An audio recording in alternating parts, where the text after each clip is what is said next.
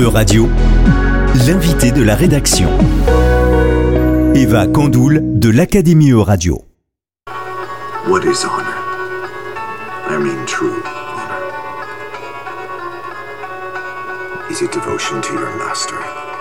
Ça, c'est la musique de Samurai Riot, un jeu vidéo né dans un studio indépendant à Nantes, Waco Factory, où les femmes sont plus nombreuses que les hommes.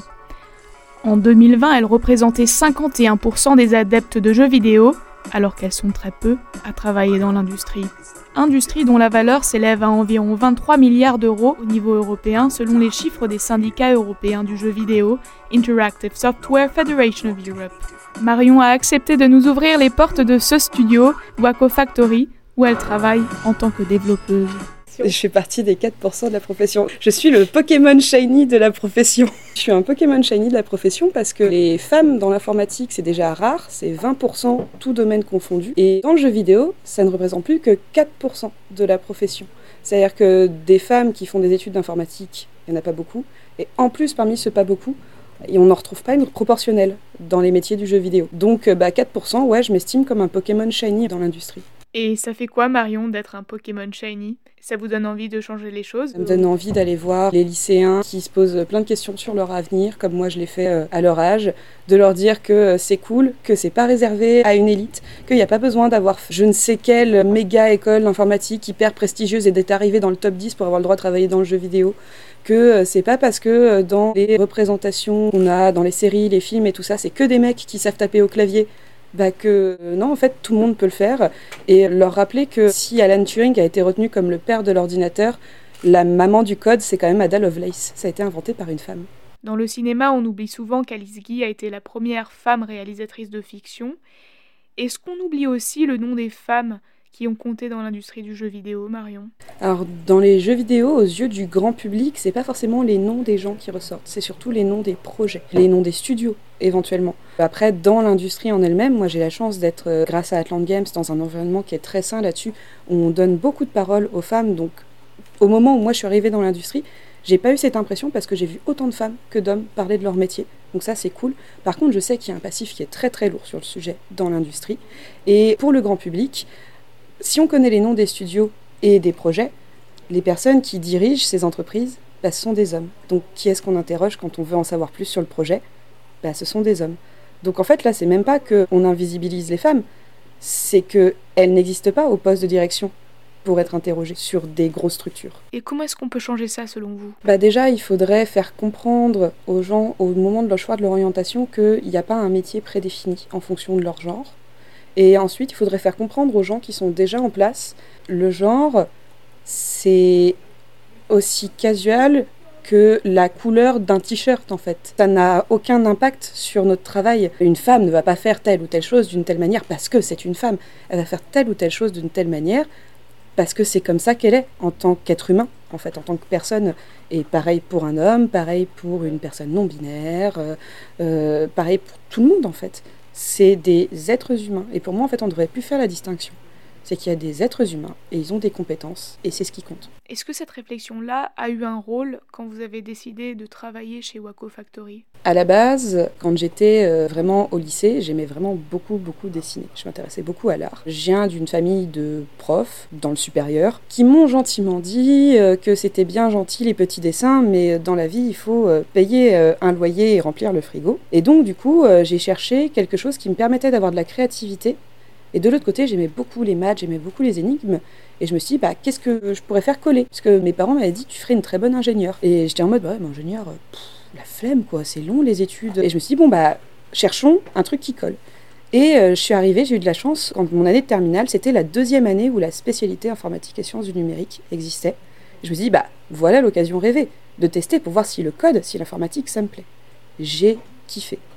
Au lieu de tracer des traits sur un papier pour créer quelque chose, j'écrivais des lignes de code, j'écrivais avec des lettres, hein, ça n'a rien de sorcier, et ça me créait quelque chose.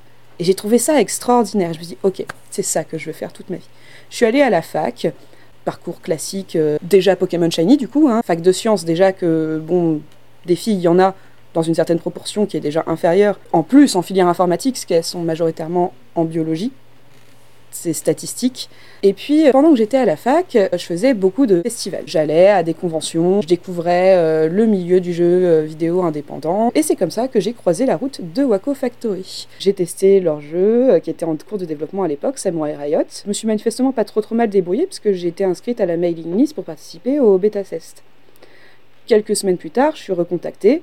Il se trouve que le studio était à deux rues de chez moi et que c'était un jeu coop et que j'avais un compagnon qui était aussi très bon sur le jeu. Donc, euh, bah, on y va, on a fait ça pendant un an et demi. Plein de bêta-tests sur les jeux. Et je suis arrivée au bout de mes études, j'ai eu besoin d'un stage. Et je me suis dit, bah, on va y aller au culot. Euh, vous voulez pas euh, une développeuse pendant quelques semaines là? En plus, moi, ça me permet d'avoir mon stage. Et ils m'ont dit oui. Et pendant mon stage, j'aurais dit, bah, j'aimerais bien continuer mes études, mais en alternance, parce que j'ai besoin de faire de la pratique. Et ils m'ont dit, bah ouais, grave, et puis bah, après, j'ai voulu rester. Et puis bah, maintenant, je suis associée. Et le jeu Samurai Riot, j'ai fait le portage sur console. C'est une belle histoire. Elle est marrante cette histoire. J'avais longtemps pensé que j'étais rentrée par la petite porte en me disant euh, ouais j'ai vraiment euh, slalomé et voilà. Et je me suis rendu compte en discutant avec plein d'autres professionnels en fait il y en a plein d'autres qui sont passés par là de euh, un événement où on discute et puis euh, on prend pour un stage, puis ben, ensuite c'est euh, l'enchaînement des événements. En fait, il y en a vraiment plein qui sont rentrés dans l'industrie comme ça, y compris des gens très très connus dans le milieu qui m'ont dit ah mais t'inquiète, moi j'ai fait la même chose à l'époque, je suis rentrée pour un stage et ils n'ont jamais réussi à se débarrasser de moi. ça casse un peu le mythe de il faut faire une école prestigieuse en fait. En fait, dans le jeu vidéo, ce qui compte c'est pas ce qu'il y a sur le CV, c'est ce qu'on sait faire. Donc en fait, quelqu'un qui a pas de CV mais qui a un portfolio, c'est-à-dire qui montre, bah voilà, j'ai fait ça euh, pour m'amuser, ou alors j'ai fait ça euh, en projet de cours, ou euh, j'ai fait ça avec des potes, ou j'ai participé à une game jam. En 48 heures, on a fait un jeu avec plein d'autres gens, donc j'étais pas tout seul sur le projet, mais on montre qu'on a une motivation, une sensibilité et des compétences. On est capable de montrer, bah voilà, je sais coder, je sais intégrer, je sais dessiner, je sais animer, je sais faire du design. Et c'est ça qui compte en fait. Nous, on s'en fiche de quelle école la personne a fait. Nous, ce qu'on veut, c'est savoir ce qu'elle sait faire. Nous, on a besoin de ce savoir-faire. Est-ce que vous avez des conseils pour les filles qui aimeraient faire du jeu vidéo, mais qui ne savent pas comment faire? Faire du jeu vidéo, déjà, c'est très très large. Il y a euh, des dizaines et des dizaines de métiers différents dans le jeu vidéo. Donc déjà, dans un premier temps, et ça, soit pour tout le monde, quand on veut travailler dans le jeu vidéo, il faut d'abord savoir dans quelle, au moins, grande famille de corps de métier on veut travailler. Quand j'étais à la fac, et que euh, les profs faisaient un tour de classe pour savoir euh, quelles étaient nos aspirations. Il y avait en général sur un groupe de 30, trois mecs qui étaient là en mode moi je veux faire du jeu vidéo. Ah ouais, c'est cool, tu veux faire quoi dans le jeu vidéo? Du jeu vidéo. Bah alors, euh, c'est un peu court, jeune homme, on pourrait dire, oh Dieu, bien des choses en somme, et en variant les carrières, par exemple. Donc déjà, ouais, s'arrêter sur est-ce qu'on veut faire du design, est-ce qu'on veut faire du graphisme, est-ce qu'on veut faire plutôt de la technique? Et après, là-dedans, on pourra affiner petit à petit. Vous n'êtes pas obligé d'avoir vraiment le métier précis que vous voulez faire au moment où vous commencez vos études. Par contre, avoir au moins la direction générale, ça va permettre de s'orienter. Si on veut faire de la technique, bon bah on va aller étudier l'informatique, le code et tout ça, parce que ça, de toute façon, ça va être une base qui va être universelle pour tous les types de développeurs qu'il y a dans le jeu vidéo. On veut faire du design, et eh ben on va aller faire des formations sur qu'est-ce que c'est que le design et sur toutes les formes du design, parce que dans le design, il n'y a pas que le jeu, l'artistique. On a du design absolument partout autour de nous. Et donc, du coup, bah, voir aussi les différentes formes. Et ça permettra d'affiner petit à petit le projet professionnel. Et puis bah, dans le graphisme, est-ce qu'on va faire de l'animation? Est-ce qu'on va faire de la 2D, de la 3D Est-ce qu'on va faire du texturing? Est-ce qu'on va faire des lumières? Euh, Plein de choses aussi, plein de possibilités. Mais ça, ça pourra s'affiner plus tard et en discutant aussi avec d'autres personnes. C'était Marion, développeuse dans le studio de jeux vidéo indépendant nantais Waco Factory. C'était l'invité de la rédaction de Radio. Retrouvez dès maintenant les podcasts de la rédaction sur euradio.fr.